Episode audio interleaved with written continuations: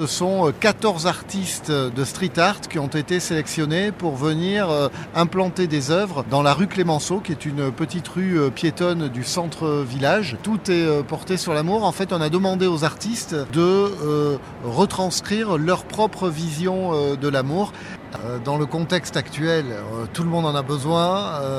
C'est voilà une thématique très très très positive, porteur d'espoir, de joie, et, et ça c'est intéressant. C'est en plus totalement intergénérationnel. Les enfants vont y trouver leur compte, les parents, les grands-parents. Après, il y, y, a des styles tellement différents que forcément, ça va être très très sympa.